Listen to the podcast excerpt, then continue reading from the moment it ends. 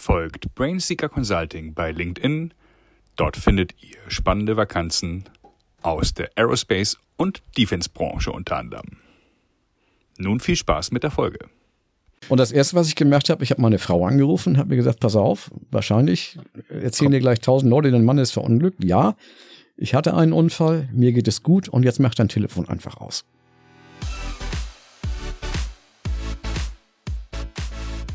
Mein heutiger Gast ist Flugkapitän Klaus Cordes, der parallel Präsident des Aeroclubs ist. Was er da tut und was er als Kapitän erlebt hat, werde ich gleich erzählen. Vielen Dank an dieser Stelle an Stefan Carstens, der den Kontakt hergestellt hat. Herr Cordes, wir sehen uns das erste Mal in unserem Leben. Ich bin sehr neugierig geworden, weil der liebe Stefan hat äh, eine Viertelstunde aus ihrem Leben geplaudert. Und da habe ich gesagt, den muss ich unbedingt hier einladen. Herzlich willkommen. Schön, dass Sie sich die Zeit nehmen für mich und für unsere Hörer. Und äh, ja, allein das Vorgespräch war eben schon äh, sensationell. Also es lohnt sich, den Podcast bis zum Ende durchzuhören. Da bin ich mir ganz sicher. Herzlich willkommen. Ja, schönen guten Tag, Herr Henke. Sie hatten keine weite Anreise, also man hört durchaus das Norddeutsche heraus. Jo. Und nun wollen wir mal erstmal uns annähern, weil Sie haben ja mehrere Ausbildungen gemacht. Sie sind ja nicht nur Pilot, sondern eben auch sehr technisch versiert. Vielleicht erzählen Sie mal von sich aus.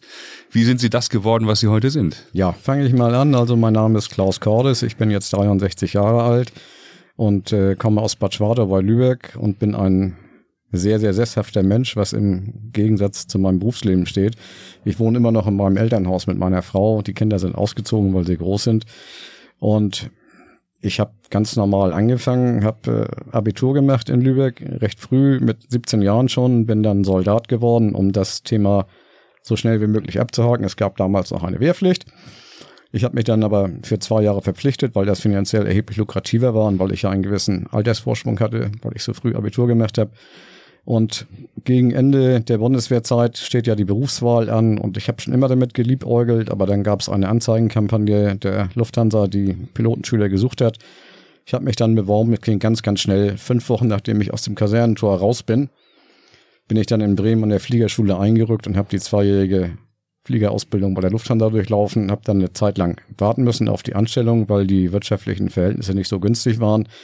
Die Zeit habe ich genutzt, um ein Grundpraktikum für ein Ingenieurstudium zu machen und bin mit meinem Berufspilotenschein auf der Insel Föhr an der Nordsee als Berufspilot geflogen. Das waren so Rundflüge, Keuchhustenflüge, Medikamentenflüge, Zeitungsflüge, das, die ganze Palette. Und bin dann 1983 angestellt worden als erstmal zweiter Offizier auf der Boeing 737. Dann macht man die Musterberechtigung. Dann bin ich nach einem ungefähr halben Jahr erster Offizier geworden. Bin dann fünfeinhalb Jahre auf der Boeing 737 geflogen, in den Varianten 100, 200 und 300.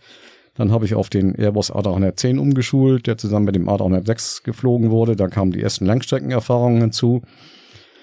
1995 bin ich Kapitän auf dem A320 geworden.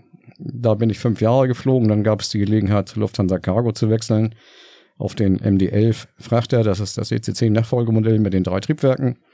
Das war eine sehr interessante Operation. Ich musste drei Jahre da bleiben. Ich bin tatsächlich 13 Jahre da geblieben und habe dann meine letzten sechs Jahre auf dem A380 als Kapitän verbracht. Eigentlich hatte ich immer vor, bis 65 zu fliegen, in der Hoffnung, dass ich dann bis 67, 68 oder 70 fliegen dürfte. Also pure Begeisterung. Aber das Umfeld hat sich in einer Art und Weise verändert, dass ich gesagt habe, nachdem ich die Jahre für die Höchstpension zusammen hatte. Also die Pension ist so gut, dann kann ich auch zu Hause bleiben und kann was anderes machen und kann mich meinen vielen Hobbys widmen. Äh, Sie hatten angesprochen, dass ich eine, eine weitere Ausbildung habe. Als ich eine Zeit lang Co-Pilot war, begann in der Fliegerei diese Ausflackgeschichte wie in der Seefahrt. Und ich habe äh, drei ältere Brüder, die alle zur See gefahren sind und weiß von daher, was Ausflaggen bedeutet und war nicht bereit, mich dem zu fügen und habe dann zunächst das Angebot meines Schwiegervaters angenommen, mich in seiner Maschinenbaufirma umzugucken, mich dann aber orientiert Richtung technische Fliegerei und habe mal bei Airbus angefragt, ob die nicht irgendwann auch mal wieder Testpiloten brauchen, haben gesagt, ja, brauchen wir.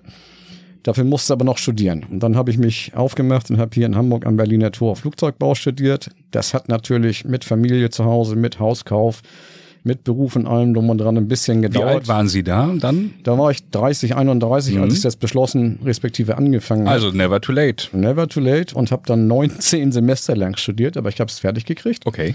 Bin also Diplom-Ingenieur Flugzeugbau. Mhm. Äh, als ich dann fertig war, da war ich dann tatsächlich doch schon fünf Jahre Kapitän bei Lufthansa und hatte schon einen sehr guten Vertrag. Und dann habe ich nochmal mit Airbus gesprochen. Und das, was man mir dann von da angeboten hat, war nicht schlecht, aber nicht so gut, dass ich meinen 20 Jahre Lufthansa-Vertrag aufgegeben hätte. Da bin ich dann also bei Lufthansa geblieben, habe dann aber als Student quasi die Seiten gewechselt, habe angefangen, Lehraufträge zu übernehmen und auszuführen da war eine private Hochschule in Bad Honnef, da gab es einen Studiengang Aviation Management, das ist sowas wie BWL für Luftfahrt. Mhm. Und die hatten einmal im Semester eine Special Week, wo sie Experten aus der Industrie eingeladen haben und ich habe denen vorgeschlagen, ihren äh, angehenden Betriebswirtschaftlern doch mal zu erzählen und zu erklären, wie Fliegen eigentlich wirklich funktioniert. Mhm. Damit die mal wissen, dass man ein Flugzeug nicht voll laden und voll tanken kann und damit die mal wissen, warum man bei Gewitter nicht tankt, egal was der Flugplan dazu sagt. Mhm. Und dass nicht immer die Kundenwünsche an erster Stelle stehen können, sondern an erster Stelle, wie habe ich dir immer gesagt, erst kommen die Gesetze der Physik. Mhm. Denn wenn man die nicht beachtet beim Fliegen, dann fällt man auf die Nase.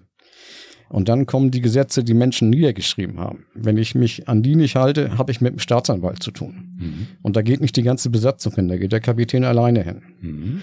Und wenn das alles in Ordnung ist, dann kann man sich um die Gesetze des Marktes kümmern. Das hört man natürlich heute alles nicht gerne, weil immer die Wünsche des Kunden im Vordergrund stehen. Mhm.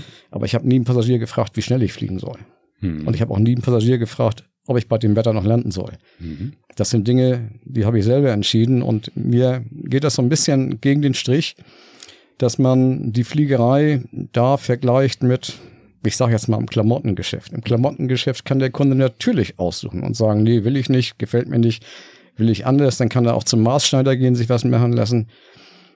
Das geht bei der Fliegerei nicht. Mhm. Da steht die sichere Durchführung an erster Stelle und erst, wenn das alles in Ordnung ist, dann kommen erst die Wünsche der Kunden. Ich verstehe, was Sie meinen. Ähm, bei mir klingelt so ein bisschen in den Ohren. Ich möchte es nicht als Phrase abtun, weil ich glaube, es ist von vielen ernst gemeint, aber ähm, weit verbreitet ist ja das Wording Safety First. Also das haben wir beide schon fünf Millionen Mal gehört. Ähm, Sie verdrehen jetzt nicht die Augen, aber ich verdrehe innerlich die Augen und frage mich selber auch so, wie ernst ist denn das gemeint? Ähm, weil Ihre Botschaft ist ja klar äh, an dieser Stelle. Und ähm, ja, so gibt es ja dann äh, im Leben äh, ja Ziele und Zielpyramiden und dann eben auch eine Hierarchie. Und also, ich, ich habe verstanden, ich will an erster mal, Stelle kann halt nicht nur das Kundenbedürfnis Ich stehen. will das mal ganz einfach ausdrücken. Und ich nenne jetzt keine Airline-Namen, ganz bewusst nicht. Aber ich kenne zwei große Fluggesellschaften. Die eine rekrutiert ihren Pilotenstamm überwiegend aus dem Heimatland und zieht diesen Pilotenstamm in einer gleichartigen Weise heran, so dass die alle in ihrer Kultur gleich geprägt sind. Und da gibt es eine andere große Fluggesellschaft, die sammelt aus aller Herren Länder Piloten ein und stellt die ein. Und setzt sie zusammen in einen Cockpit. Und da muss man auch aufpassen, dass da nicht ein Kapitän und ein erster Offizier sitzen, die aus Ländern kommen, die nicht gut miteinander können. Und die müssen sich meist in einer Sprache unterhalten, die nicht ihre Muttersprache ist. Und wenn es um ausgeklügelte Entscheidungsprozesse geht, dann kann das nicht hilfreich sein, wenn man das nicht in seiner Muttersprache klären kann. Ich spreche sehr gut Englisch. Ich habe dieses ICAO-Zeugnis nach Level 6. Also ich gelte als Native Speaker, als Muttersprachler, was sicherlich auch ein bisschen übertrieben ist. Aber Nuancen und Feinheiten in einem Entscheidungsprozess, in einer anderen als einer Muttersprache, mit jemandem zu klären, der auch nicht seine Muttersprache sprechen kann. Dann wird's lustig. Das halte ich unter Sicherheitsaspekten für nicht unbedingt zielführend. Verstehe, verstehe. Ja, ist ein so ein Beispiel, ne? Mhm. wie das so ist mit Safety First. Mhm. Und dann kommt es weiter auf die Art und Weise, wie die Gesellschaft geführt ist, an. Also wenn Kapitäne bei bestimmten Gesellschaften, weil sie sich weigern, einen Kommandantenentscheid, erläutere ich gleich, was das ist, zu treffen, einbestellt werden zum Gespräch, dann wird Druck aufgebaut. Und das hat mit Sicherheit auch nichts zu tun. Kommandantenentscheid ist die Entscheidung des Kapitäns nach pflichtgemäßer Befragung seiner Besatzung über eine Verlängerung der zulässigen Flugdienstzeit zu entscheiden. Also Sie wollen irgendwo hinfliegen, es gibt am Anfang ein technisches Problem oder ein Wetterproblem und es ist absehbar, dass der Flug innerhalb der normalen zulässigen Dienstzeit nicht mehr zu bewältigen ist, dann hat der Kapitän die Möglichkeit, seine Besatzung zu befragen, wie sie sich fühlen, wie die Vortage gewesen sind, ob sie ausgeruht zum Dienst gekommen sind, pipapo. Und dann trifft er alleine die Entscheidung. Also es ist keine basisdemokratische Entscheidung. Er trifft die Entscheidung, wir verlängern unsere Flugdienstzeit um zwei Stunden und können den Flug damit noch durchführen. Und wenn eine Gesellschaft Kapitäne unter Druck setzt, weil sie sich weigern, eine solche Entscheidung zu treffen, dann ist es nicht in Ordnung, denn diese Kapitäne haben wahrscheinlich sehr gute Gründe gehabt, diese Verlängerung der Flugdienstzeit zu verweigern. Hm. Nun werden ja Piloten weltweit gesucht. Das ist das eine. Äh, dann gibt es große, große Unterschiede, was Piloten bei verschiedenen Airlines verdienen.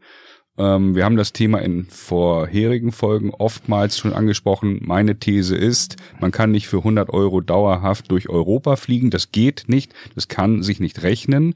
Ähm, ich kann da ja äh, durchaus Namen nennen. Also EasyJet und Ryanair haben ja sehr, sehr offensiv äh, geworben damit, dass man für ein paar Euro im Prinzip irgendwo hinfliegen könne. Klar, das sind Werbeangebote, haben wir alle verstanden. Ähm, aber letztendlich äh, meine Frage, was verdienen Piloten und was sollten Piloten verdienen, Herr Cordes? Also, die Spanne ist sehr groß. In, ja. in Amerika werden zurzeit für Kapitäne auf Langstrecke 600.000 Dollar Jahresgehalt gezahlt. Wow. Ja, das habe ich auch gedacht.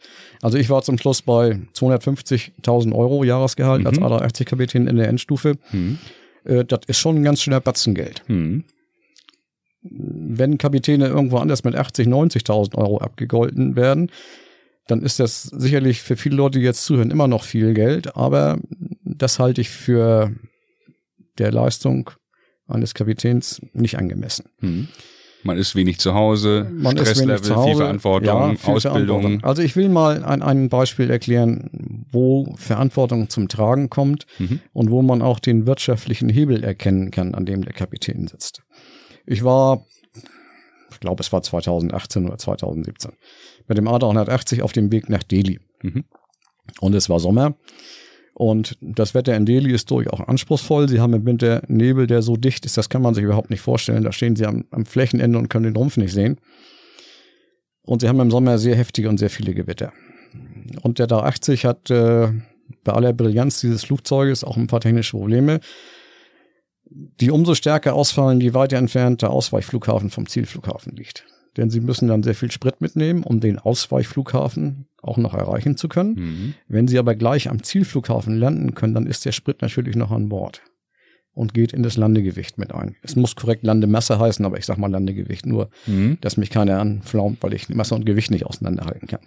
Also dann geht dieser Sprit ins Landegewicht mit ein und dann bleibt unter Umständen nur sehr wenig Spielraum über die vorgeschriebenen Reserven hinaus noch sogenannten Extra-Treibstoff mitzunehmen. Und so war es an diesem Tag auch. Wir konnten also ungefähr drei Tonnen extra Treibstoff mitnehmen und drei Tonnen auf dem A380. Das reicht für 20 Minuten.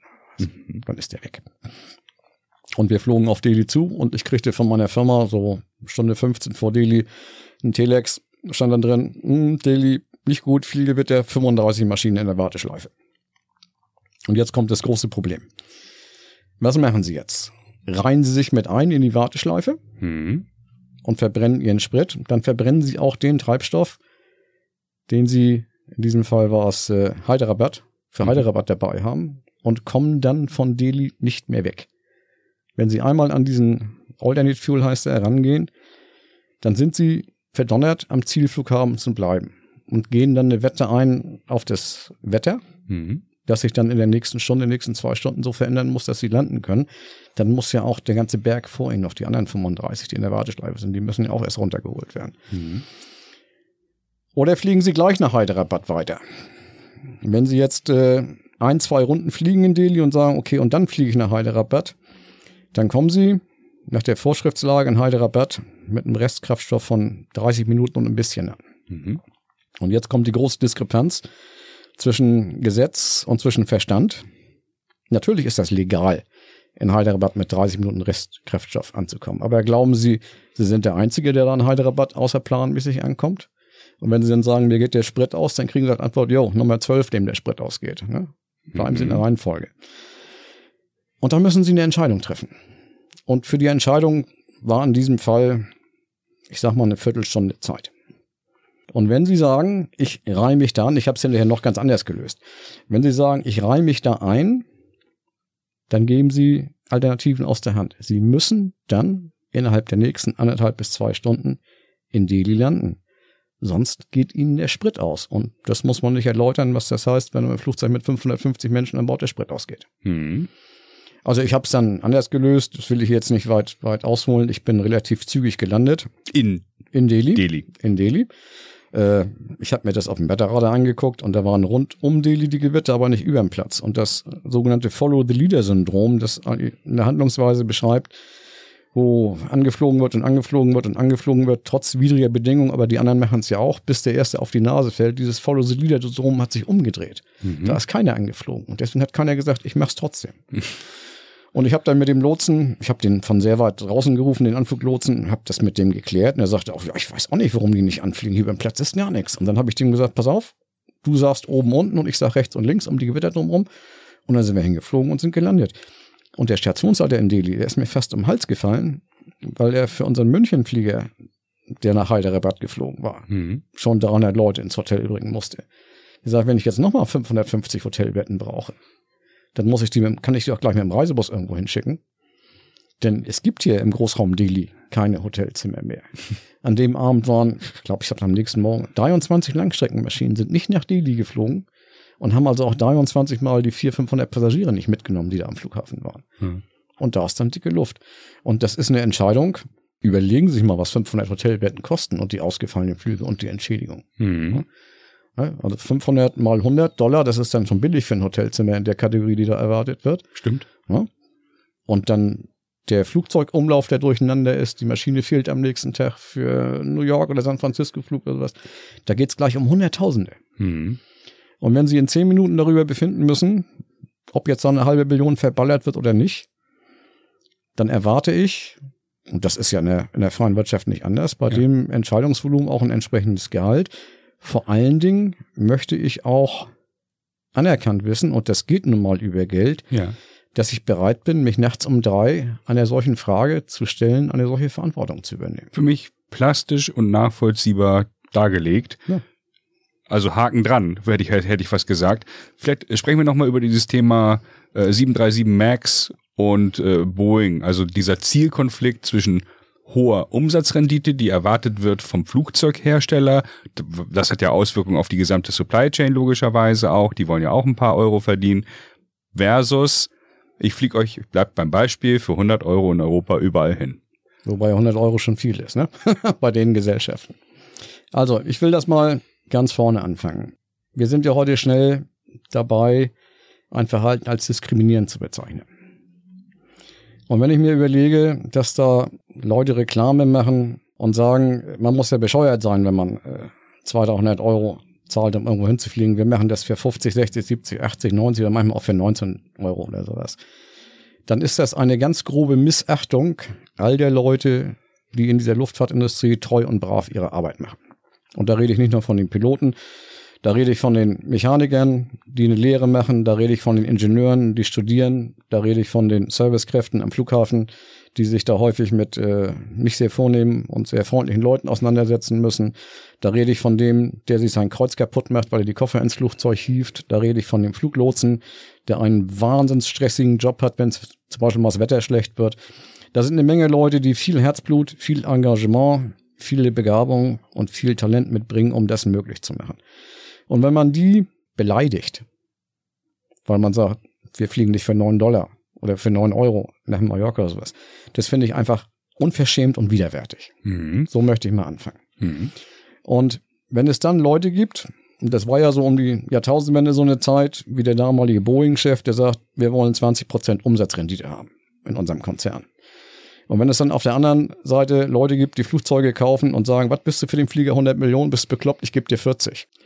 Und wenn man dann in diesem Spannungsfeld vernünftige Arbeit abliefern soll, dann geht das nicht.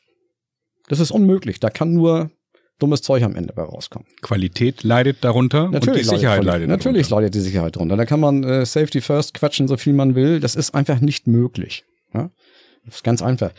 wenn ich den Leuten verspreche, ich laufe 100 Meter in 10 Sekunden oder ich gewinne äh, nächste Woche den European Song Contest, dann lüge ich, weil ich die Voraussetzung nicht habe. Ganz einfach. Und so ist es da auch bei diesem Flugzeug gewesen. Äh, die sind natürlich kalt erwischt worden von dem 320 Neo, der aufgrund seiner Fahrwerksgeometrie die Möglichkeit bietet, da diese großen Triebwerke drunter zu hängen, die einen höheren Wirkungsgrad haben. Der, der Kraftstoffvorteil beim 320 Neo ist ja im ganz Wesentlichen auf die Triebwerksgeneration zurückzuführen. Also mhm. Die Triebwerke haben 15 Prozent Einsparung gebracht wegen des Getriebefans und wegen der, der hohen Luftmasse, die langsamer da durchgeschaufelt wird, um es mal ganz einfach auszudrücken. Und dann sind noch zwei, drei Prozent auf Verbesserung an der Zelle zurückzuführen. Aber im Wesentlichen waren es die Triebwerke. Und da musste man nun mithalten. Und eigentlich hätte man aus diesem ausgequetschten Entwurf ein neues Flugzeug machen müssen. Hat man aber nicht. Großväterrechte, selbes Type-Rating, also gleiche Musterberechnung für die Piloten. Da hat man mit Gewalt was zusammengezimmert, was eigentlich so nicht funktioniert. Mhm. Und dann hat man den Piloten in den ersten Dokumentationen nicht mal erzählt, dass dieses MCAS-System da drin steckt. Das müssen Sie erklären, MCAS-System? Ja, das heißt äh, Manual Control Augmentation System, so heißt es wohl, ja. Und wenn irgendwas Augmentation, also Verbesserung heißt, mhm. ist es immer ein guter Hinweis, dass da im Kern irgendwas nicht ganz in Ordnung ist. Also, um das kurz zu erklären, stellen Sie sich einen Wetterhahn auf dem Kirchturm vor. Der soll in die Windrichtung zeigen. Und wenn Sie bei diesem Wetterhahn die Fläche vor der Drehachse vergrößern, wenn Sie ihm einen größeren Hahnkamm geben, mhm. dann haben Sie Fläche vor dem Drehpunkt und damit nimmt die Stabilität des Wetterhahns ab. Mhm. So ist es bei der 737 auch, Max auch gewesen. Die Triebwerke hingen nicht unter den Flächen, die hingen mehr oder weniger vor den Flächen. Damit ist vorm Schwerpunkt die Angriffsfläche größer geworden, speziell bei großen Anstellwinkeln und hat die Tendenz, die vorgeschriebene Tendenz des Flugzeuges selber in den Ursprungszustand zurückzukehren. Also hier statische sowohl als auch dynamische Stabilität verringert und hat dafür dieses MCAS-System angebaut, das die Flosse hinten am Leitwerk verstellt, um das zu kompensieren. Mhm. Und das hat man den Piloten nicht verraten. Und die waren dann im ersten Fall auch überrascht davon. Wobei noch eins dazu kommt, äh, bei der 737 läuft das Trimmrad noch manuell. Und ich bin so gestrickt, dass ich, wenn das Trimmrad anfängt zu laufen, ohne dass ich ihm gesagt habe, es soll laufen, dann unterbreche ich den Stromkreis und sage, nee, mein lieber Freund, so nicht. Du trimmst nur, wenn ich dir sage, dass du trimmst. Oder ich verfolge, dass es jetzt sinnvoll ist. Aber wenn so ein Ding einfach losrattert, ohne dass da irgendjemand nach geschrien hat, dann schalte ich es einfach ab. Mhm. Und da sind wir bei dem nächsten Problem. Wir haben heute eine Pilotengeneration, die schwerpunktmäßig lernt, Verfahren abzuarbeiten. Und wenn ich mir überlege, wie viele Theoriestunden wir gehabt haben und wie viele Theoriestunden man heute haben muss. Wie viel denn? Also, das also wir haben noch ja 1200 gehabt. 1200? Und, und heute sind es, nagelt sie mich fest, aber ein Viertel, ein Drittel davon. Warum? Ja, weil es zu teuer geworden ist. Also meine Ausbildung hat vor über 40 Jahren 250.000 Mark gekostet. Mhm. Und wer hat die bezahlt? Die hat zunächst äh, die Lufthansa vorgeschossen mhm. und mir ist nachher über mehrere Jahre vom Gehalt was abgezogen worden, aber vollständig habe ich es nicht bezahlt. Ist das fair? Das hatte damals den Zweck und ich fand das sehr gut, dass man die Chance, Flugkapitän zu werden, nicht vom Geldbeutel der Eltern abhängig macht, sondern dass man die Talente erwischt, die man braucht. Und das hat jahrelang gut funktioniert. Leider hat man davon auch inzwischen Abstand genommen. Man muss mit dem Koffer Geld ankommen. Ja, aber sie kommen heute mit 90 bis 100.000 Euro davon. Wenn wir das in Mark umrechnen, sind das 200.000. Und es, wie soll etwas, das vor 40 Jahren 250.000 Mark gekostet hat, heute besser sein, 40 Jahre später, wenn es nur 200.000 Mark kostet? Mhm. Natürlich haben wir Simulationen und, und man kann vieles machen. Die Effektivität ist natürlich höher und Sie können viele Dinge im Simulator sogar intensiver schulen als im Flugzeug. Aber sind wir wieder beim selben Thema. Wie soll etwas, das 40 Jahre später nur 80 Prozent kostet, besser sein als das vorherige? Sie kritisieren die Pilotenausbildung. Ja. Welche Elemente fehlen Ihnen am meisten? Also, wenn Sie sagen, also gerade Modul A, B, C, D, da sind die größten Wissenslücken im Vergleich zu damals.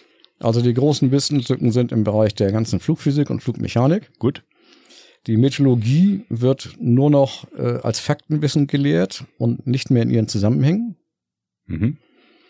Beispiel Delhi, Blitze, Donner, also ich mein, ich interpretieren jetzt, können. Also, ja, also meine eigene Sichtweise ist natürlich auch dadurch geprägt, dass ich intensiver Segelflieger bin. Mhm. Und der Segelflieger hat ja das Wetter als Motor. Und äh, ich bin heute sehr erfolgreich drin, drei oder vier Tage vorher zu sagen, das wird ein guter Segelflugtag. Das ergibt sich meistens dann auch so, dass ich noch ordentlich was fliegen kann. Aber ich will Ihnen ganz einfaches Beispiel nennen. Ich sitze in San Francisco, da war es, ja, in meinem A380 am Nachmittag, Rückflug nach Frankfurt und habe mir vor der Abfahrt im Hotel die Wetterkarten angeguckt.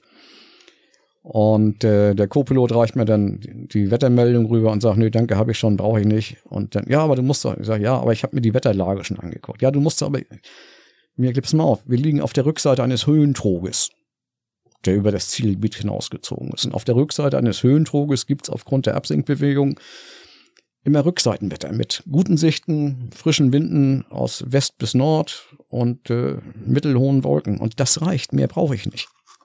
Ja, aber du musst doch hier und dann, dann sollte ich also jetzt lesen, dass die Wolken 2700 Fuß hoch sind und nicht 2800 Fuß. Das ist völlig irrelevant. Ja, wenn ich weiß, ich habe Rückseitenwetter, dann weiß ich, ich habe Rückseitenwetter. Natürlich bin ich gesetzlich verpflichtet, da reinzugucken. Das habe ich ja auch gemacht. Ich wollte ihm nur zeigen, dass er den falschen Ansatz geht. Hm. Also wenn jemand sagt, wie ist denn das Wetter, und guckt, das ist eine aktuelle Wettermeldung, das ist der verkehrte Ansatz. Der muss sich die Wetterlage erst angucken und er muss die Wetterlage deuten können. Mhm. Und da klemmt es heute in der Ausbildung. Und wie, wie soll man das, wie soll einem, einem Computer-Based Training die Deutung einer Wetterlage erklären? Wir hatten noch einen Diplom-Metrologen als Lehrer, der uns das gezeigt hat. Ich habe es damals auch nicht in Gänze verstanden, aber ich sollte ja auch nicht gleich Langstreckenkapitän werden. Mhm. Das wächst natürlich auch mit der Erfahrung, dass man sieht, wie draußen Wolken aussehen, wie Wetter sich entwickeln. Da bin ich mal wieder, wieder bei dem Punkt, warum leistet die Marine sich eine Gorch Fock? Damit ihre Seeoffiziere Seemannschaft lernen. Und deswegen bin ich felsenfester Überzeugung, ich weiß, dass ich damit relativ alleine in der Welt bin, aber ich bin nicht mehr ganz alleine. Es erkennen auch immer mehr Leute. Ich sag's mal so plakativ, wenn ich das entscheiden könnte, dann würde niemand ein Verkehrsflugzeug fliegen dürfen, der nicht auch Segelflieger ist. Mhm. Denn näher an der Fliegerei kann man nicht sein. Und äh, dieses dauernde von Hand fliegen und das Fliegen im Rahmen der Wetterbeobachtung und der taktischen Überlegung zur Nebensache machen zu müssen, das schärft die Sinne fürs Fliegen unheimlich. Mhm. Da hat es Unfälle gegeben in den letzten Jahren. Da hat es einfach an der Fähigkeit, manuell zu fliegen, geklemmt. Mhm. Und da sind Menschen gestorben. Das dürfen wir nicht vergessen. Mhm. Da sind hunderte von Menschen gestorben. Und ich würde, so wie die Marine das mit der Gorch Fock macht, auch in der Verkehrsfliegerei eine Segelflugausbildung. Zumindest eine Einführung in den Segelflug. Vorwärts. Sie haben mir mehrere schöne Stichworte gegeben. Das ist so ein kleiner Cliffhanger auch für später. Wir werden ja auch noch über den ein oder anderen Flugunfall sprechen, relativ konkret. Ähm, einfach um da den Hörer auch mit abzuholen, was das eigentlich heißt, dann in brenzligen Situationen bestimmte äh, Entscheidungen treffen zu müssen. Das ist eine. Das andere ist aber Segelfliegen als Stichwort als Präsident des Aero-Clubs. Da müssen wir auch die Hörer kurz abholen. Wer, was ist der Aero Club? Ja. Wie viele Leute sind da? Ich war auf der Homepage. Das ist ja Wahnsinn, äh, was das heißt. Also sind ja nicht nur zehn Siegelflieger, die nee, da organisiert nee, sind. Nee, Vielleicht äh, bitte, Herr Präsident, ja. walten Sie Ihres Amtes. Also der Deutsche Aero Club ist der Dachverband der Luftsportvereine in Deutschland.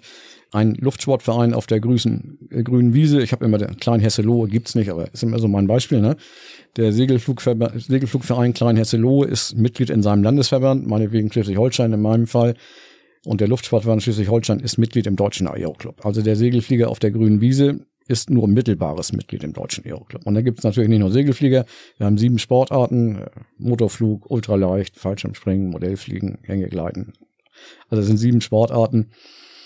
Und das sind in Deutschland so um die, es waren mal mehr, es sind um die 80.000 Leute, die da zusammengeschlossen sind und äh, den Luftsport betreiben. Und das nächste, was ich immer gleich höre, ja, ist denn das Luftsport. Also solange äh, sich ein Spoiler ans Auto kleben und einen lauten Auspuff dran machen Motorsport ist, solange ist schon Motorfliegen äh, Luftsport. Und wer das nicht glauben will, der kann mit mir gerne mal zehn Minuten Kunstflug machen, dann weiß er, dass das Sport ist.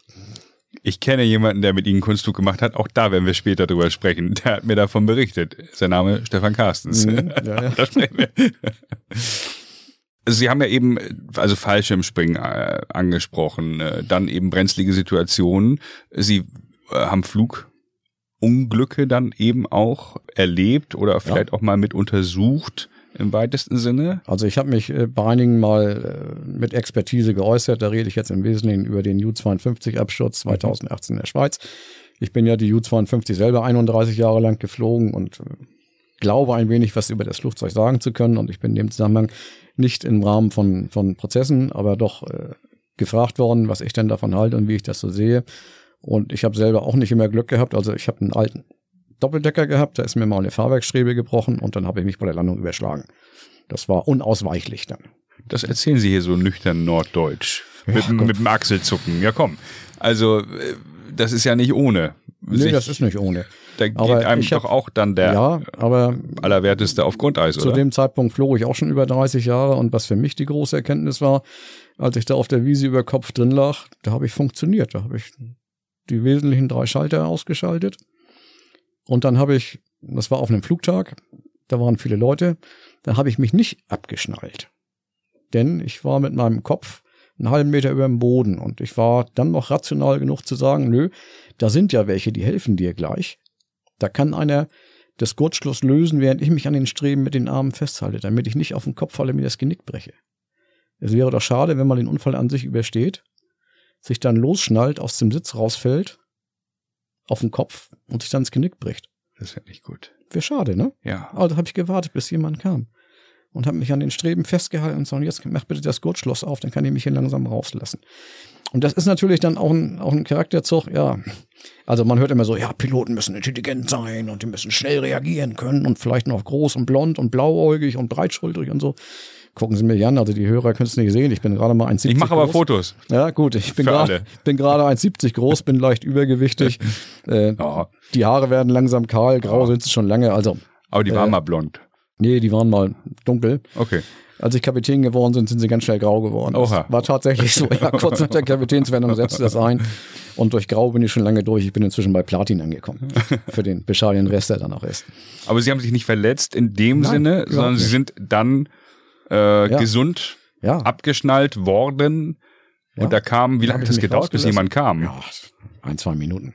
okay. Keine große Sache. Kopf war voller Blut? Nein, war nicht, war gar nichts. War gar nicht. Das erste, was nee, ich äh, Entschuldigung, ähm, ähm, der war gut Ach, durchblutet. Ja, ja, durchblutet. Ja, na, sicher, ich meine, irgendwann denkt man auch so, oh, Des, deswegen konnte ich so gut denken, weil so viel Blut im Kopf war. Okay, okay. Und das erste, was ich gemerkt habe, ich habe meine Frau angerufen, habe mir gesagt, pass auf, wahrscheinlich erzählen dir gleich tausend Leute, dein Mann ist verunglückt. Ja, ich hatte einen Unfall, mir geht es gut und jetzt macht dein Telefon einfach aus. Okay. Das war die erste Reaktion, nachdem ich draußen war. Mhm. Und ich hatte jetzt im Mai, das war dann auch wieder ein rein technisches Versagen, musste ich auch mit einem Ultraleichtflugzeug auf den Acker. Da ist im Propeller ein Bolzen gebrochen und ich hatte keinen Antrieb mehr und musste auf die nächste Wiese. Und Wie hoch waren Sie in der Luft? 600 Meter ungefähr. Mhm. Und dann macht es Peng. Das sieht ja, man ja dann richtig. Die, die Drehzahl ging von 5000 Schlag hatte ich auf 7000 hoch. Das ist so, als wenn Sie äh, mit dem Auto auf der Autobahn fahren, im fünften oder sechsten Gang, was man so hat. Mhm. Und der Gang springt raus, dann stellt die Drehzahl auch nach oben. Okay. Ja, und der Antrieb ist weg. Und so war es da auch. Und ein Flugzeug kann man ja nicht anhalten. Ein Flugzeug muss immer in Bewegung bleiben. Und wenn Sie keinen Vortrieb mehr haben, dann müssen Sie den Vortrieb aus der Höhe nehmen und müssen abwärts fliegen. Und dann ist Flucht man da wenigstens mal eine Sekunde? Ja. Und sagt Mist. Also so vornehm habe ich mich nicht ausgedrückt. okay. ja, und dann, also ich bin ja Segelflieger, deswegen habe ich erstmal. Was passiert dann? Sie denken dann okay, was mache ich? Sie sagen äh, auch, äh, also, Checklisten lösen nicht alles. Also das, das gesunde erst, Menschenverstand. Ja, das erste ist, äh, Sie glauben das gar nicht, was da gerade passiert. Okay. Ja, aber ja. das ist nach ein, zwei Sekunden vorbei. Also erstmal so in, in Ruhe Huch sagen, das ist schon in Ordnung. Geht nicht anders. Geht nicht anders. Also nun ist das ja, das war am Reiseflug, ist nicht eine Phase, wo Sie jetzt gespannt wie ein Flitzebogen sitzen, auf irgendwas warten. Das ist jetzt, wenn Sie mit dem Verkehrsflugzeug einen Start machen, ist das was anderes. Mhm. Da haben Sie eine andere mentale Vorspannung dabei. Mhm. Die hatte ich in dem Moment nicht. Ich freute mich eigentlich des Lebens. Es war schönes Wetter, es war ein offenes Flugzeug. Ich habe die Welt genossen, habe mich umgeguckt und dann, huch. Kling. So, und dann wird's wichtig. Das erste ist immer, so plakativ auf Englisch ausgedrückt, fly the aircraft first. Hm. Ein Flugzeug muss geflogen werden. Und es muss seine Geschwindigkeit halten. Und wenn Sie keinen Vortrieb mehr haben, dann müssen Sie Höhe aufgeben. Und das ist das allererste. Denn was nützt Ihnen äh, der genialste Einfall, wenn Sie vergessen, das Flugzeug zu fliegen aus dem Himmel trudeln? Ne? Komprende. Richtig. So, und wenn Sie das hinter sich haben, dann gucken Sie erstmal, was ist denn hier eigentlich los? Hm. Und dann guckt man, Zündung ist eingeschaltet. Klar, Motor lief ja auch noch. Brennstoff kommt auch noch. War in anderen Fällen anders. Und wenn Zündung da ist und Brennstoff da ist, dann können Sie nichts mehr machen. Dann müssen Sie das Ergebnis so akzeptieren, wie es ist. Hm. Und dann ist die nächste Frage, wo lande ich jetzt? Und dann guckt man so links und dann rechts. guckt man links und rechts und als Segelflieger ist man diesen Blick gewöhnt. Ich habe es da relativ gut als Segelflieger. Wenn jemand überhaupt kein Segelfliegen macht, noch nie außen gelandet ist und ich lande in jedem Jahr ein, zwei Mal mit dem Segelflugzeug auf dem Acker, weil ich mich vertan habe mit dem Wetter. Es wird Gott sei Dank weniger in letzter Zeit, weil es immer ziemlich aufwendig ist, das Flugzeug dann zu holen. Und da es- geht auch einiges kaputt, oder? Nö, nicht unbedingt. Gut. Nicht unbedingt. Okay. Also bei Außenlandungen. Hängt vom Acker ab. Ja, Hm? aber dafür guckt man ja. Da gibt's so Regeln, braun vor grün und nicht bergab, sondern eher bergauf und Mhm. all solche Geschichten. Hm. Und möglichst nicht da, wo Kühe auf der Wiese stehen, denn äh, dann landet man heil und die Kühe treten hinterher kaputt. Das ist auch alles schon passiert. und am Vatertag sollte man sich da auch zurückhalten, weil da auch so manche Bollerwagengesellschaft Flugzeuge schon misshandelt hat. Hm. Ja, dann gucken Sie, wohin? Wo lande ich?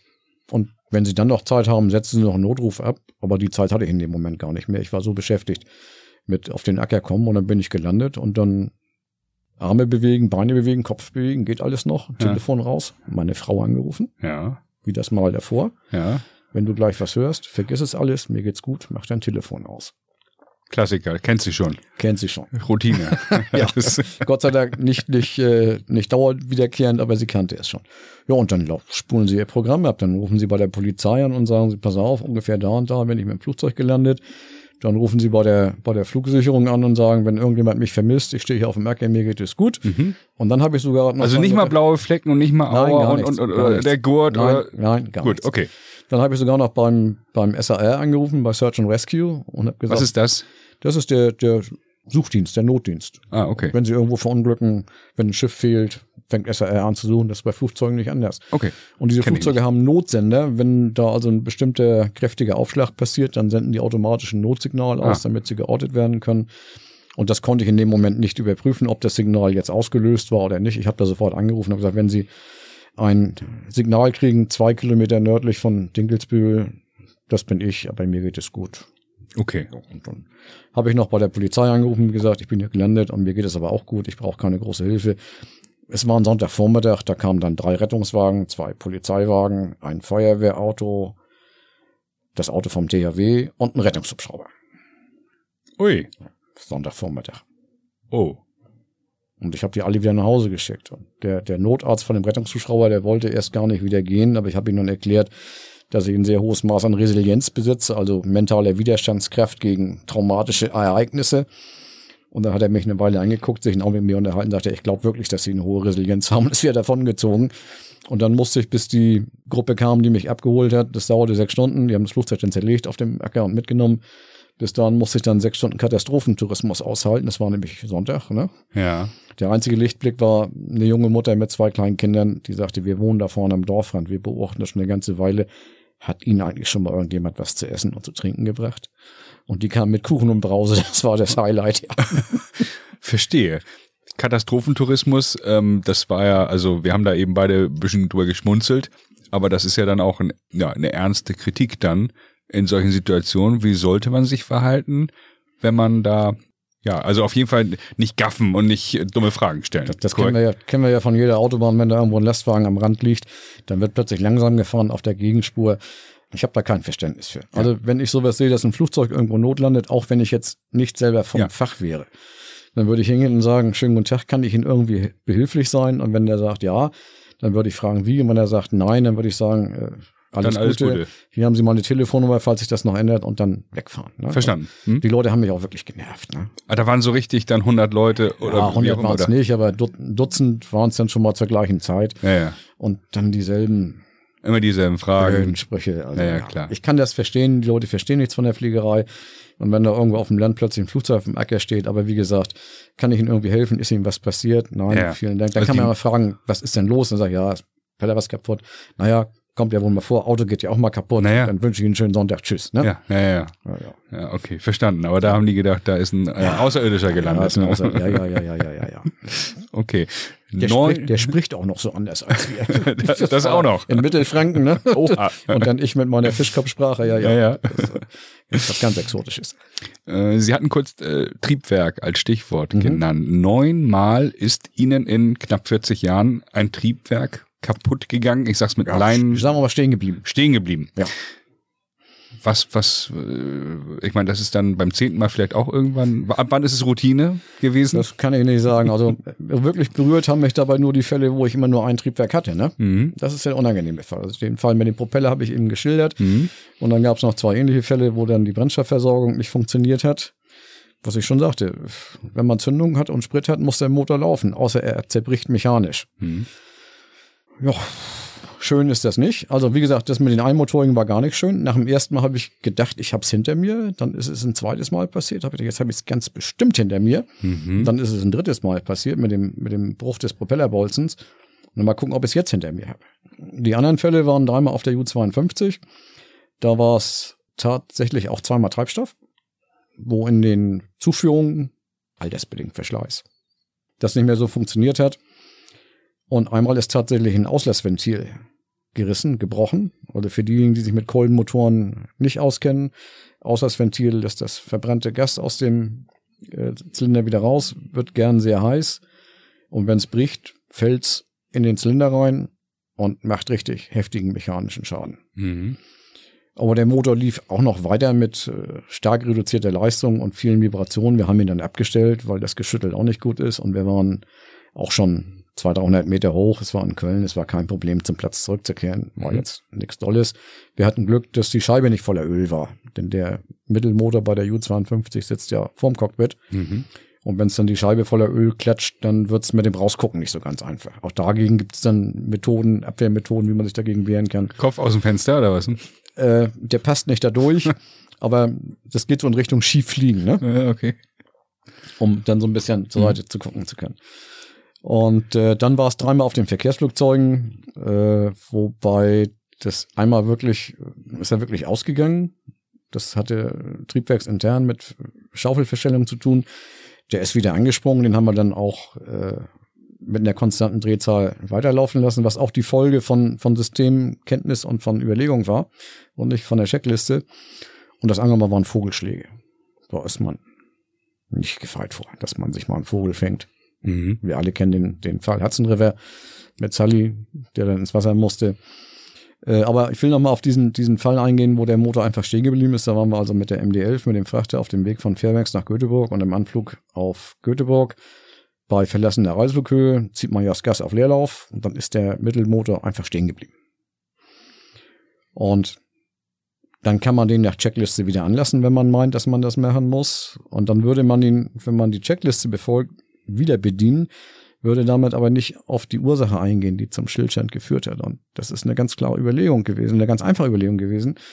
Wenn so ein Triebwerk seine Drehzahl ändert, dann werden die, die heißen Variable Stator Vanes. Das sind die Statorschaufeln, die sind verstellbar. Mhm. Die werden an die neue Drehzahl angepasst, damit die Strömung gut liegt. Und die werden über Brennstoffdruck verstellt. Und wenn ein Motor bei einem Lastwechsel von Reiseleistung auf Leerlauf stehen bleibt, dann hat sich irgendwas im Triebwerk der Drehzahländerung nicht angepasst. Und da kommen nur diese Variable Stator Vanes in Frage. Und dann kann man sich überlegen, weil die Brennstoff verstellt sind, dass die Verstellung durch den Brennstoffdruck nicht funktioniert hat. Und wenn dann eine Weile vergangen ist und wenn der Motor wieder anspringt, wenn man Zündung und Sprit wieder einstellt, dann hat man schon ziemliche Gewissheit, dass das so ist. Und wenn man dann Leistung oder Schubänderungen vornimmt, dann muss man sie ganz behutsam und ganz langsam vornehmen, damit diese eingeschränkte Mechanik, die das verstellt, Chance hat, hinterherzukommen. Und dann haben wir den Motor wieder angekriegt und haben ihn auf ungefähr die Drehzahl gestellt, die wir zur Landung brauchen. Und haben ihn da einfach daddeln lassen und nicht mehr angefasst. Und er ist treu und drauf gelaufen bis zum Aufsetzen. Ich habe dann noch versucht, die Firma zu überreden, ob ich besser noch nach Hamburg fliegen soll, weil sie da vielleicht einen Motor haben. Ich wollte ja nur nach Hamburg, nicht nach hm. Göteborg. Ne? Hm. Sind sie aber nicht drauf eingegangen. verstehe, verstehe. Jetzt ist es so, dass Sie mit großen Flugzeugen, kleinen Flugzeugen geflogen sind. Äh, Sie haben die Pilotenausbildung angesprochen. Haben Sie mal mit Menschen gesprochen oder Managern, die dafür verantwortlich sind und gesagt, ihr müsst das ändern? Weil ich habe das Gefühl, Sie sind Überzeugungstäter. Ja, ja. ja. Oder sagen Sie vergebene Liebesmühe, es bringt doch nichts. Sie sehen mich eher als armen Irren an. Ja? Ja. Da geht's um Kohle. Okay. Die sagen dann auch, das kostet zu viel. Richtig. Wer ist dafür verantwortlich? Ja, letztendlich äh, sind das zwei, die dafür verantwortlich sind. Die einen sind die, die die Minimalvorschriften machen. Und die sind da schon sportlich unterwegs. Und das andere sind die, die nicht mehr machen, als vorgeschrieben ist. Ich habe hier bald den Chef der DFS zu Gast. Ich werde das mal vorsichtig thematisieren. Ich weiß nicht, ob der indirekt da Einfluss drauf hat. Naja, wenn es die Flugsicherung ist, also die müssen ja kein Flugzeug fliegen können, aber auch da habe ich die Erfahrung gemacht, ich habe den Leuten DFS Flugsicherungsakademie lang, ich habe denen mal angeboten, Leute, lasst mich doch mal kommen und lasst mich mal erzählen, was ein Flugzeug an Flugleistung bringen kann und was es nicht bringen kann. Denn für einen Fluglotsen ist ein Flugzeug meistens ein Punkt auf dem Radarschirm. Flugmechanik 1, Flugleistung, können Sie das Flugzeug als Punkt betrachten, der sich durch die Gegend bewegt mit Geschwindigkeiten, Steigraten, Sinkraten, was weiß ich. Ist ja für einen Fluglotsen auch so. Lasst mich doch mal aus der Erfahrung den Leuten erzählen, was kann ich mit dem Flugzeug und was kann ich nicht, damit ihr nicht von mir Dinge verlangt, die ich nicht kann. Habe ich auch Beispiele gehabt. Hat auch zum ziemlichen Disput mit dem Fluglotsen geführt. Ist damals nicht angenommen worden. Ich kann aber nicht sagen, ob die inzwischen nicht sowas machen. Also irgendwas in der Richtung machen sie bestimmt. Ob es dann ausreichend ist, ich kann es nicht beurteilen. Also die werden bestimmt irgendwas machen, aber das, das muss ein Fluglotse können. Ne? Hm. Der muss wissen, was kann ich von einem Flugzeug erwarten und was kann ich von einem Flugzeug nicht erwarten. Hm. Denn äh, ich kann keine Dinge machen, die ich nicht kann. Hm. Falle ich auf die Nase. Geht nicht. Verstehe. Ein großes Thema bei uns, bei mir im Podcast, äh, ist immer wieder das Thema Fachkräftemangel. Nun bin ich nicht so zu Hause, was Airlines angeht und Pilotenausbildung. Deswegen höre ich da sehr, sehr gespannt äh, zu und nehme dann so zur Kenntnis auch, also irgendwelche Zeitungsmeldungen weltweit so und so viele Piloten gesucht. Hab verstanden, dass ähm, den Segelvereinen ein gewisses Potenzial ist. Segelflugverein. Segelflugverein, nicht, danke. Nicht, nicht Außenalster. Danke. Guck mal, das kommt davon, wenn ich, wenn ich aus Hamburg ja, bin. Ja. Ne? Segelflugverein, dass da ein gewisses Potenzial ist, Rekrutierungspotenzial. Wo ist denn da noch mehr Potenzial? Also wo kriegt man denn die Pilotinnen und Piloten her für die Zukunft? Und wo muss man da ansetzen? Es gibt ja viele Initiativen, wo in Grundschulen jetzt schon viele Branchen, auch unsere oder meine Luftfahrtbranche, Luft- und Raumfahrt, Kinder im Grundschulalter versucht zu begeistern für die Branche? Also wir haben ja erstmal ein Problem, dass im Moment ein ziemliches äh, Flugbashing stattfindet. Mhm. Wird ja überall schlecht geredet. Da gibt's also die hanebüchsten Äußerungen zu. Äh, wir müssen uns über eins im Klaren sein. Die Welt wird's ohne Fliegerei nicht geben.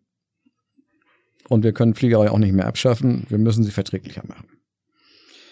Äh, wenn wir hier in Deutschland aufhören zu fliegen oder wenn wir hier unser Kerosin einseitig besteuern, dann springen andere in die Lücken rein, die warten dann nur drauf. Hm. Damit ist für, für die Umwelt ist nichts getan.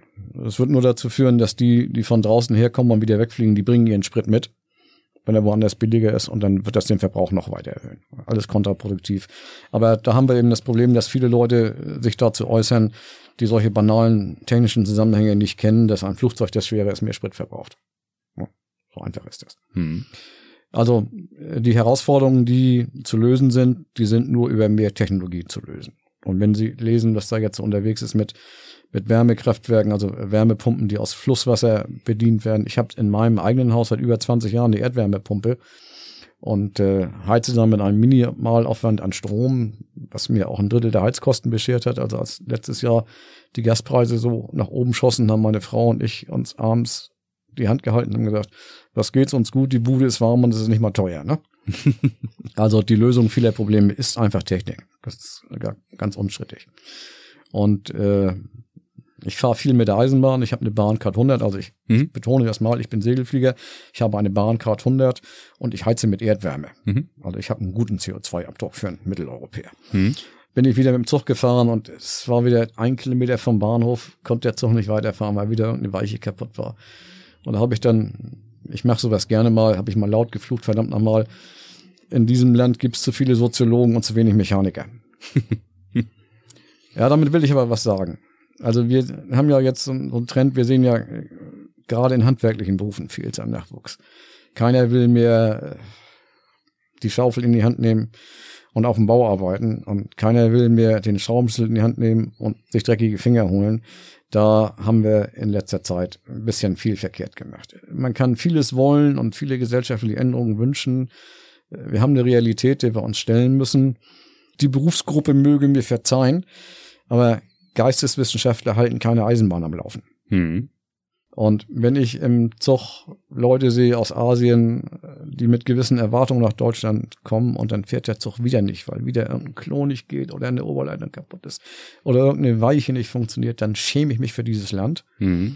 Und dann müssen wir langsam mal aufwachen und müssen unseren jungen Leuten das auch mal wieder schmackhaft machen und ihnen zeigen, wie notwendig es ist, dass man ein Handwerk lernt. Wenn ich die ganzen Kiddies mit ihrem Daddelkasten sehe, dann fällt der Dattelkasten ja nicht vom Himmel. Hm. Ja, da muss ja auch jemand das bauen, da müssen ja auch Ingenieure ran. Das sind ja nicht nur die Programmierer, die nachher die Software machen, da müssen ja auch Leute die Hardware bauen. Und das sind ganz anspruchsvolle und schwierige Studiengänge. Ähm, Sie kennen den Begriff Laberfach, ne? Also es ist sicherlich auch ein bisschen, ja. ist sicherlich auch ein bisschen abwertend und nicht ganz gerecht diesen Leuten gegenüber, die Geisteswissenschaften studieren. Und die müssen wir auch haben. Eine humanistische Grundbildung äh, gehört zu jedem zivilisierten Menschen dazu, dass man anderen eben nicht auf den Kopf schlägt, wenn man eine andere Meinung hat, sondern mit ihm diskutiert. Das ist ja völlig unstrittig. Aber wir brauchen noch Ingenieure und Handwerker, um das, was wir so als selbstverständlich ansehen, genießen zu können. Wenn ich jetzt wissen will, wann ich mit dem Zug zurück nach Lübeck fahren kann, ja, dann gucke ich auf den Dattelkasten. Hm. Aber irgendjemand muss den Dattelkasten bauen und muss ihn konstruieren und muss ihn am Laufen halten und muss die Infrastruktur dahinter am Laufen halten. Und das geht nicht mit Labern, das geht nur mit Wissen und Können. Hm. Das gilt ja nicht nur für Deutschland, äh, sondern das ist ja ein. Ja, aber wir sind, glaube ich, beim Labern ziemlich weit vorne. ja, das stimmt. Das stimmt. Das ist weit verbreitet. Und ähm, ja, es gibt eben verschiedene Initiativen, so auch eine vom BDLI, Zukunftsflieger heißt die, wo man eben äh, Kästen verteilt. Das habe ich auch höchstpersönlich schon getan äh, in Hamburg an Grundschulen. Und dann ähm, ja hofft man halt, dass die Lehrer die Kästen dann in den Unterricht einbinden. Die werden natürlich von solchen Initiativen auch ähm, ja von vielen Branchen kontaktiert. Das darf man auch nicht vergessen an der Stelle. Da sind wir ja dann nicht alleine, sondern gibt es ja zu Recht auch andere Branchen, die sagen, aber hier, aber wir auch und wir auch, wir auch, wir auch. Grundlegend kann ich alles unterschreiben, was Sie gesagt haben, auch was äh, Richtung Handwerk angeht.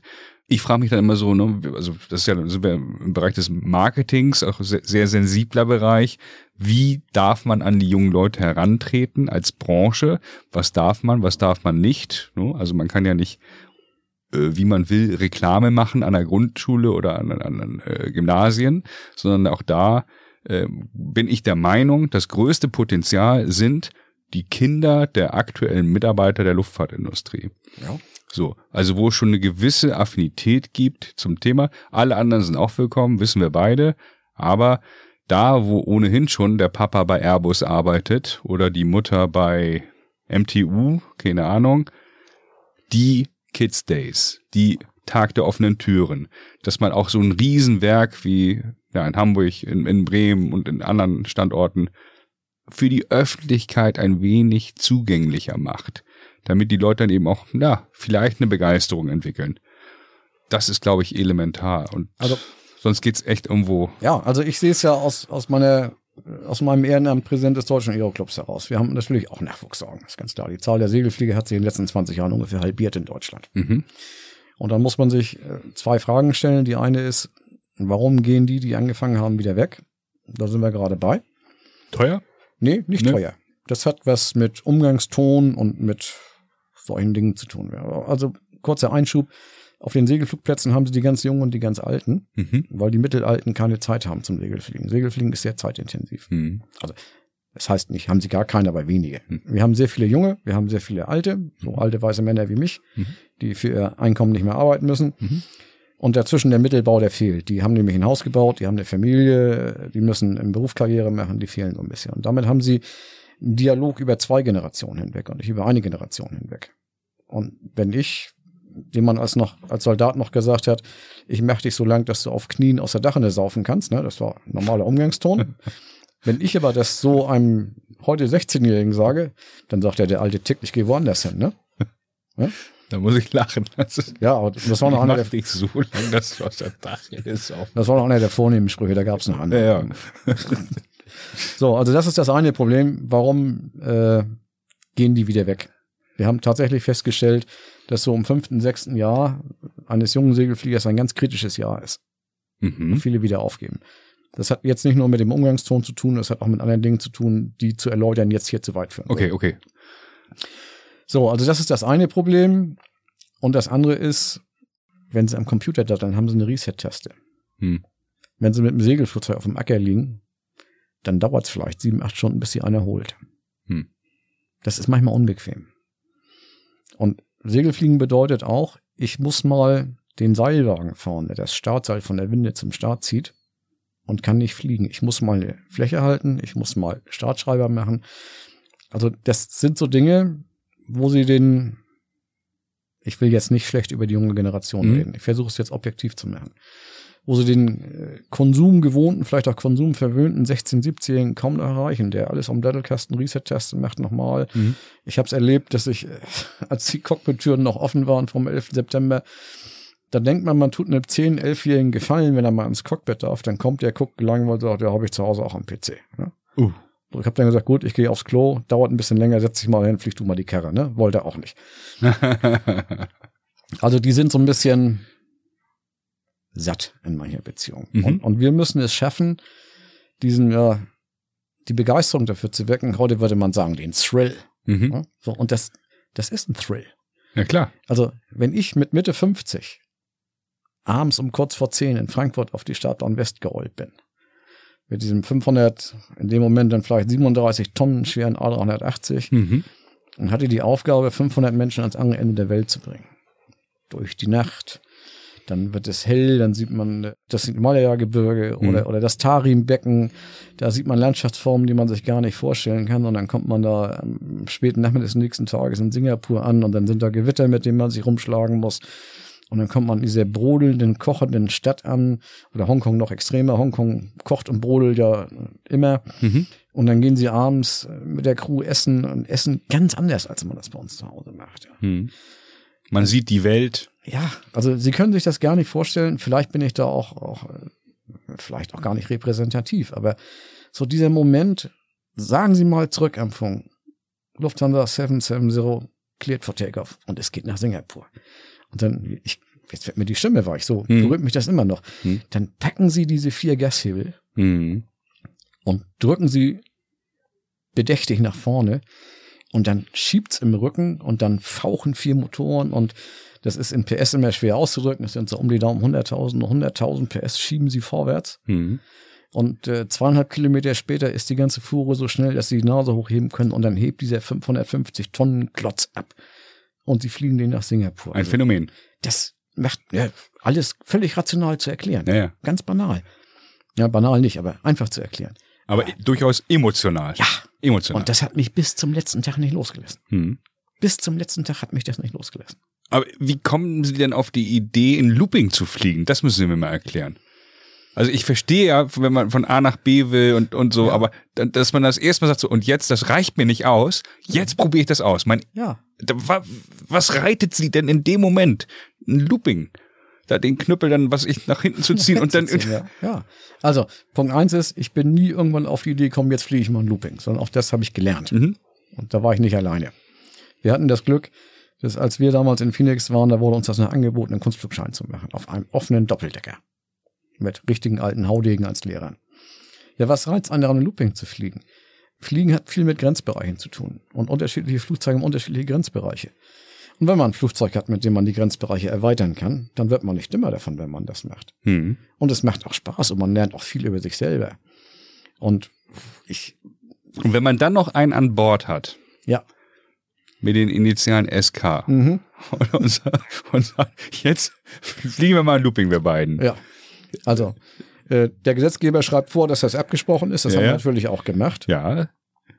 Und das habe ich häufiger, dass Leute, die ich mal mitnehme, sagen, ich möchte jetzt mal ein Looping fliegen oder mal eine Rolle fliegen oder sowas. Und dann erkläre ich denen vorher, was auf sie zukommt und gebe ihnen auch ganz klare Verhaltensregeln. Also zum Beispiel Füße fest auf den Boden stellen. Mhm.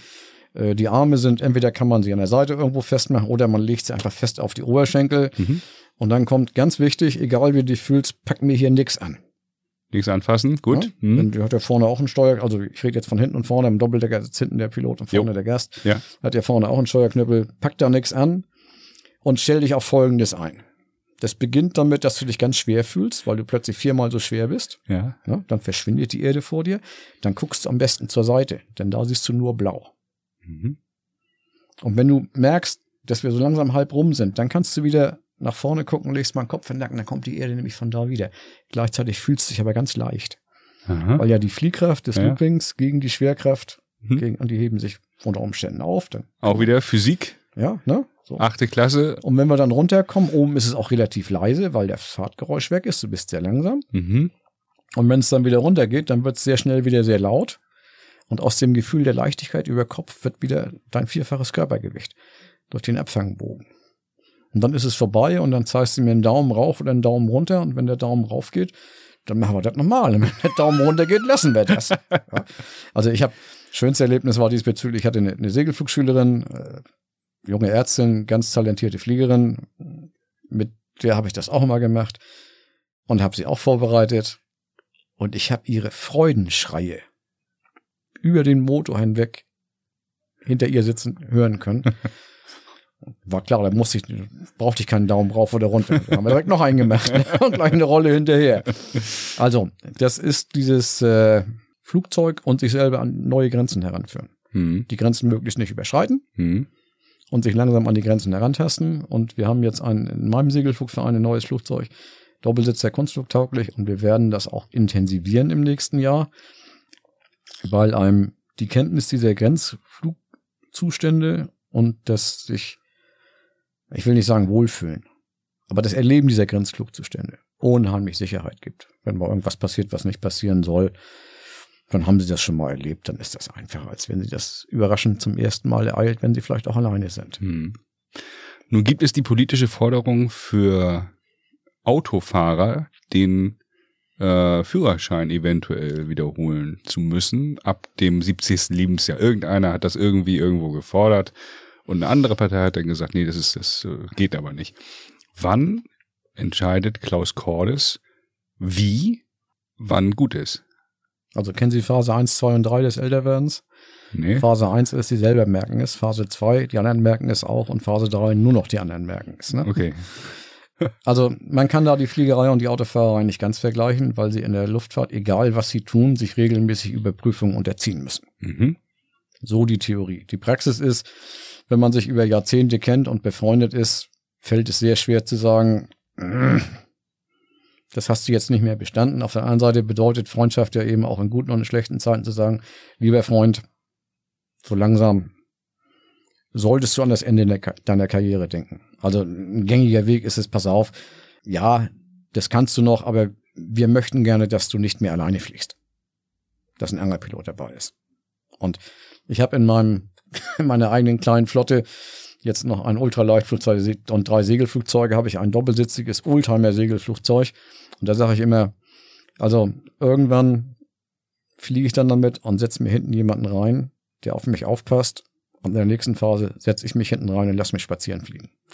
Ich hoffe, dass meine Freunde und Kameraden den Mut haben, dem Klaus Cordes, der jetzt alles geflogen ist und mhm. alles kennt und alles weiß, ich übertreibe jetzt, mhm ihm zu sagen, mein lieber Freund, es ist gut. Okay. Lass es mal. Mhm. Vielleicht merke ich es auch selber. Im Moment fühle ich mich davon noch ganz weit entfernt. Mhm.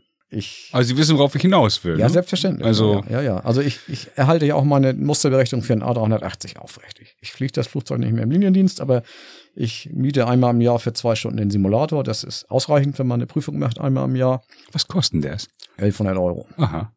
Das gönne ich mir einfach. Wow. Statt in Urlaub, ja, zwei Stunden 80 im Simulator. Der, der cool. Urlaub fällt, der Urlaub fällt deswegen nicht aus. ich mache mir keine Sorgen. Aber ich mache es aus zwei Gründen. Das eine ist, das gebe ich ganz offen zu. Das ist eine ganz spezielle Form des Snobismus. Mhm. Ja, wenn ich meine Lizenz irgendwo auf den Tisch legen muss, weil sie kontrolliert wird, und da steht drin Pilot in Command A380, dann äh, nehmen viele Leute immer noch Haltungen, um es mal so zu sagen. Ist das so? Das ist so. Schön. Das ist so, ja. Mhm.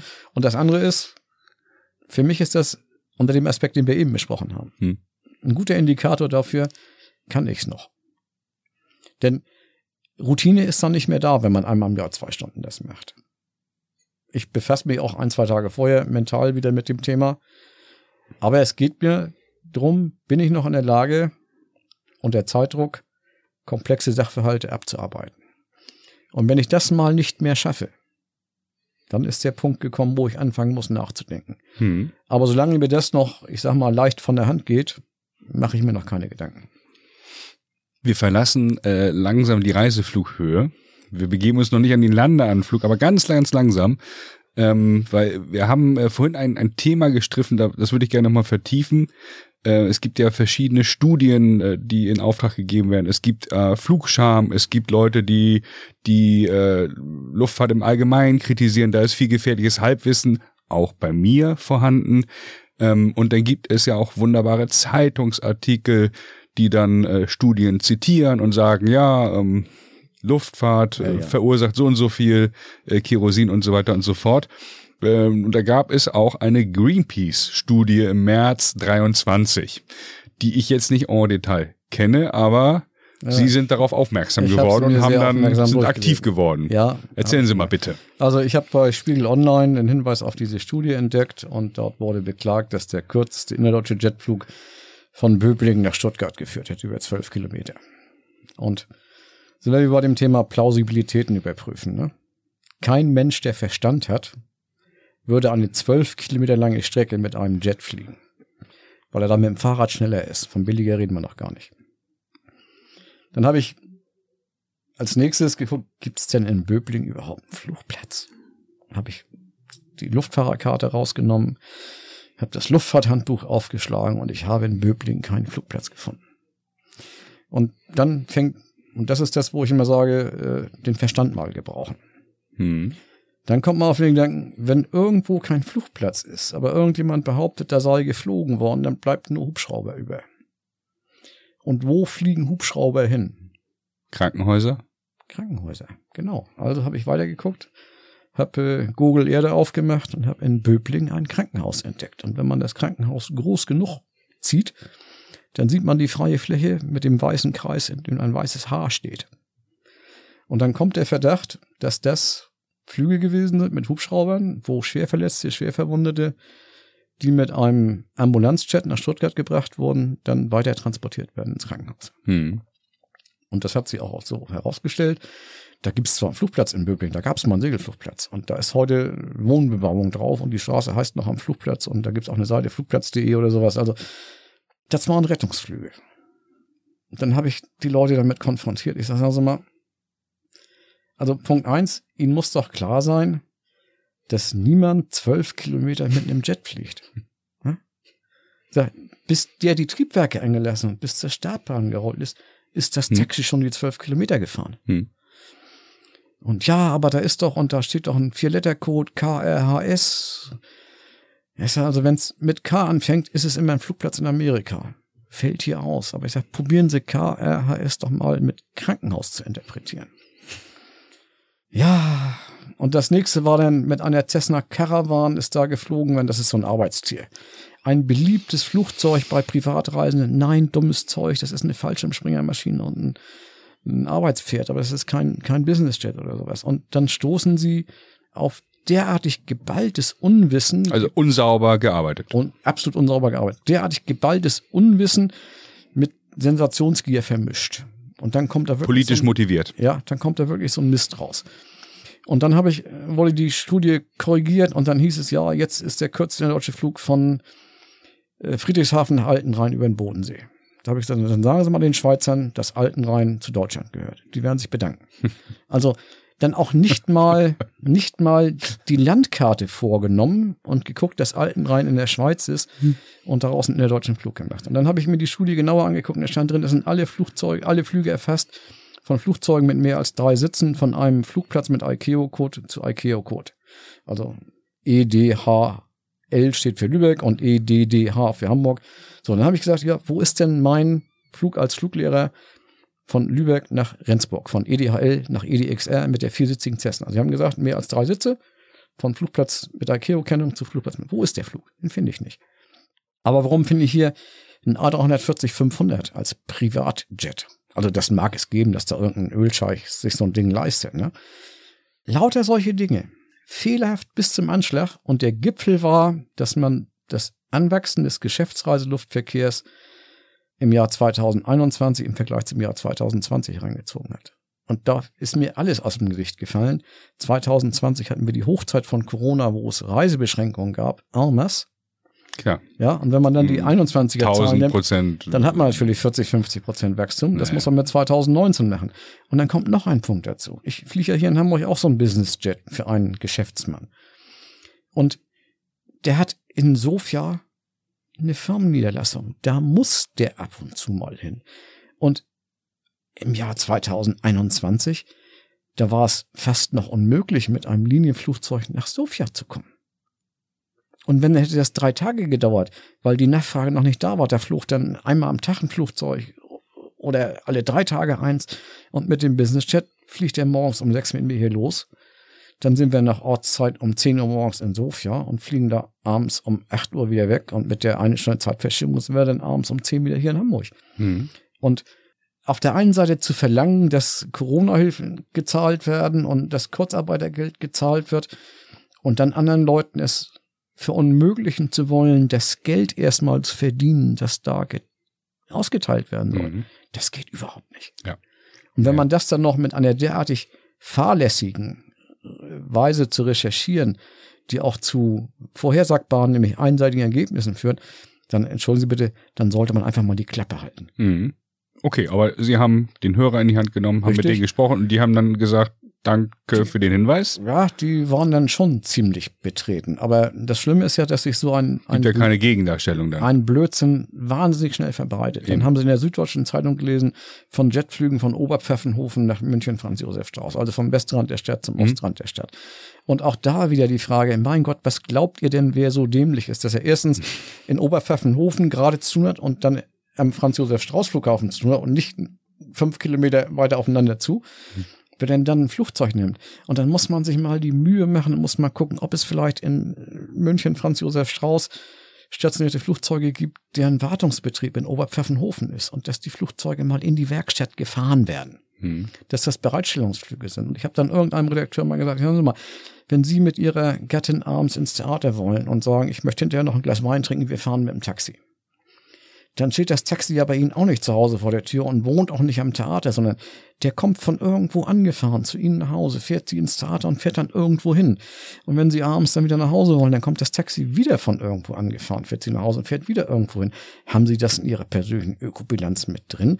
Und warum darf das bei Flugzeugen nicht so sein? Warum Hm. dürfen die nicht auch woanders stehen, als sie gebraucht werden und den Weg dahin machen? Also wird wissenschaftlich unsauber gearbeitet. Also das kann man nicht mal als wissenschaftlich Ja, bezeichnen. oder, ja. Das ist, das Schlecht ist recherchiert, was auch immer. Populismus ist das schon. Ja, ja, Auch absichtsvoll. ja. Unterstelle ich mal. Ja. Mir kommt äh, in dem Kontext oftmals zu kurz, dass Menschen, Sie haben es wunderbar eben mit dem Geschäftsmann betrieben, äh, beschrieben, der nach Sofia geflogen ist, Menschen werden weiterhin auch das Bedürfnis haben, schnell von A nach B zu kommen, in, auch im Jahr 2023. Und man möchte viel Zeit mit der Familie verbringen ähm, und möchte dann eben auch mal schnell nach Hause. Bei mir persönlich ist dann auch die Frage Hamburg-München, fliege ich. Ja, auch mit gutem Gewissen und ich tue das zwei, drei, viermal im Jahr, keine Ahnung, wie oft ich halt dahin muss. Und dann äh, habe ich aber auch schon natürlich die Bahn genommen, weil ich hatte früher ein Büro in Augsburg und dann bin ich da mit der Bahn hin. Und äh, ich, also ganz stark vereinfacht, wirklich von Haustür zu Haustür oder von Haustür zu Bürotür die Hälfte der Zeit. Also ganz sachliche mit Handgepäck, so. Ja. Und dann, dann hatte ich immer äh, im Prinzip stand und es hat ungefähr das gleiche gekostet. Dann stand ich im Prinzip vor der Frage, nehme ich mir ein Hotelzimmer da, das, weil ich kann nicht so schnell mit der Bahn hin und her fahren und alles da erledigen und bin eine Nacht nicht bei der Familie oder fliege ich morgens hin, abends zurück. Zurück, ja. So, so einfach ist das äh, manchmal im Leben. Und dieses Bedürfnis habe ich dann für mich, also ich habe das für mich so entschieden. Und was mich eben stört, ist äh, diese, dieser Zugstolz, ja, oder dieses, ich bin so stolz darauf, dass ich innerhalb von Deutschland nur noch mit der Bahn fahre. Wo ich denke so, ja, also ob wir damit den Planeten retten, weiß Also, ich jetzt nicht. Ich habe ja eingangs gesagt, ich selber habe eine Bahncard 100 und ich fahre viel mit der Eisenbahn. Das hat auch damit zu tun, dass ich im Zug meine Ruhe habe und arbeiten kann und nicht durch Sicherheitskontrollen muss. Das geht mir maßlos auf den Zeiger. Äh, aber ich habe natürlich auch noch die Möglichkeit, als Pensionär preiswerte Linienflüge zu buchen und das mache ich dann gelegentlich auch. Aber ich muss kein Geld mehr verdienen. Aber die, die Geld verdienen müssen, die können sich das nicht leisten, mit einer Eisenbahn zu fahren, die dann in Soltau oder in, in, Unterlüß wegen der kaputten Weiche liegen bleibt und nicht weiterfährt. Natürlich wollen wir viel Gutes tun und für viel Gutes tun braucht man viel Geld und Geld muss verdient werden. Und das haben viele Menschen in diesem Land anscheinend wieder vergessen oder immer noch nicht begriffen. Geld, das man verteilen will, muss erst verdient werden. Man kann es natürlich auch drucken, aber dann ist es nichts mehr wert. Das haben wir ja alles auch schon gehabt. Ne? Mhm.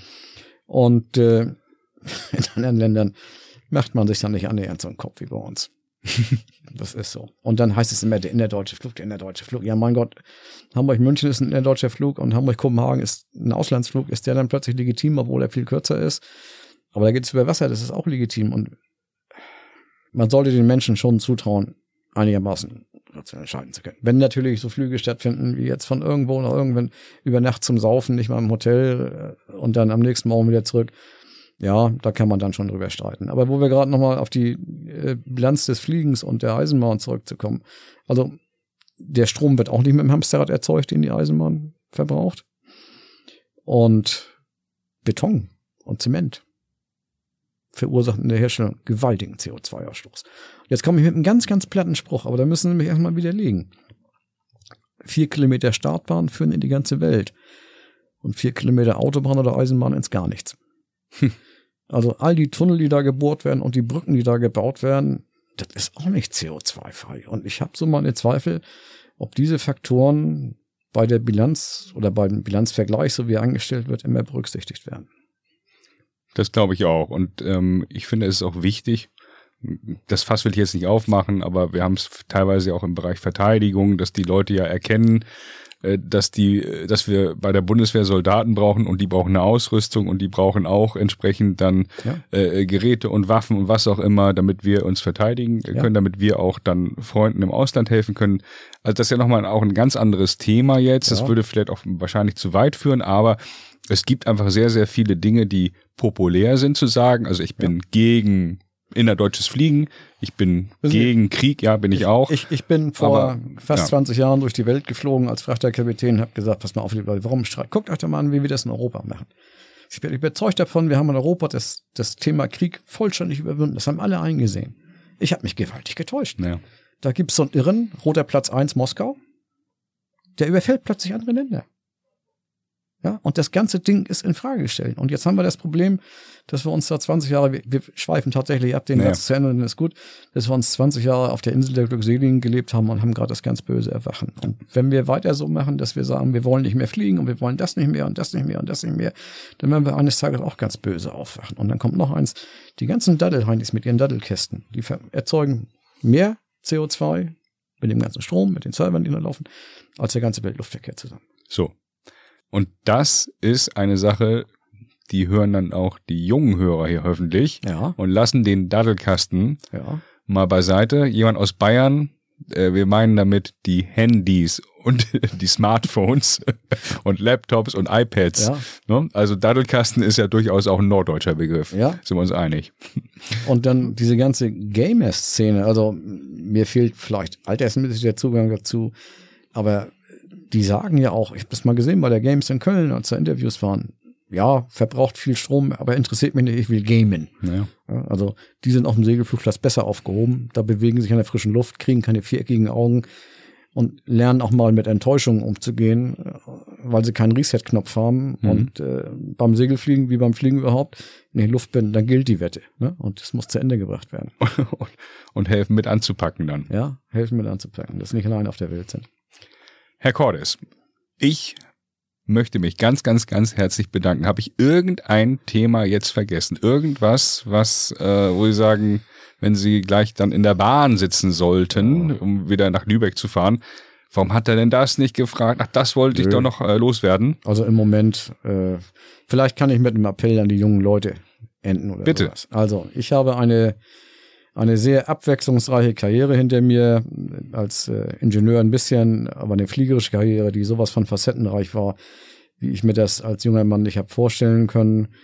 Ich habe auch lernen müssen, dass das soziale Umfeld zu pflegen schwer ist, wenn man Flieger ist und mal zehn Tage weg ist. Das sind alles Dinge, die muss man in Kauf nehmen. Aber mir hat die Arbeit so viel Erfüllung gebracht, dass ich die jungen Leute wirklich nur animieren kann, sich mal Gedanken zu machen, ob irgendeine Betätigung in der Luft- und Raumfahrt nicht doch prickelnd ist und interessant ist. Es ist nicht immer einfach, es ist hart, man muss viel lernen, man muss Unbequemlichkeiten auf sich nehmen und nicht jeder wird das Glück haben, wie ich vorhin sagte, abends um 10 die Gashebel nach vorne drücken zu können, um um die halbe Welt nach Singapur zu fliegen.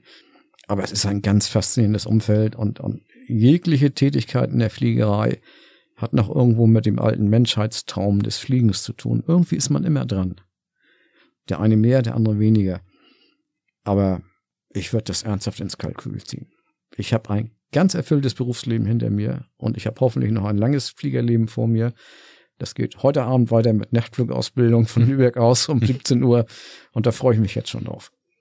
Wunderbar. Klaus Cordes, vielen Dank für die Zeit, für die Einblicke, für die tollen Anekdoten und auch für den Appell zum Schluss für die jungen Leute. Gern vielen. Dank. Sehr inspirierend. Danke.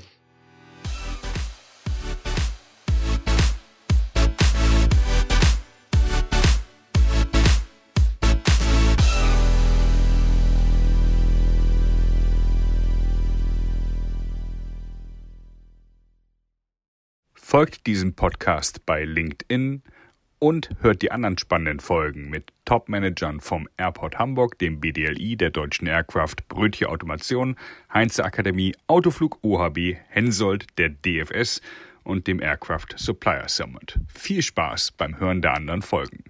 Mit dem Aerospace Manager Podcast erreichen wir mehr als 10.000 Menschen.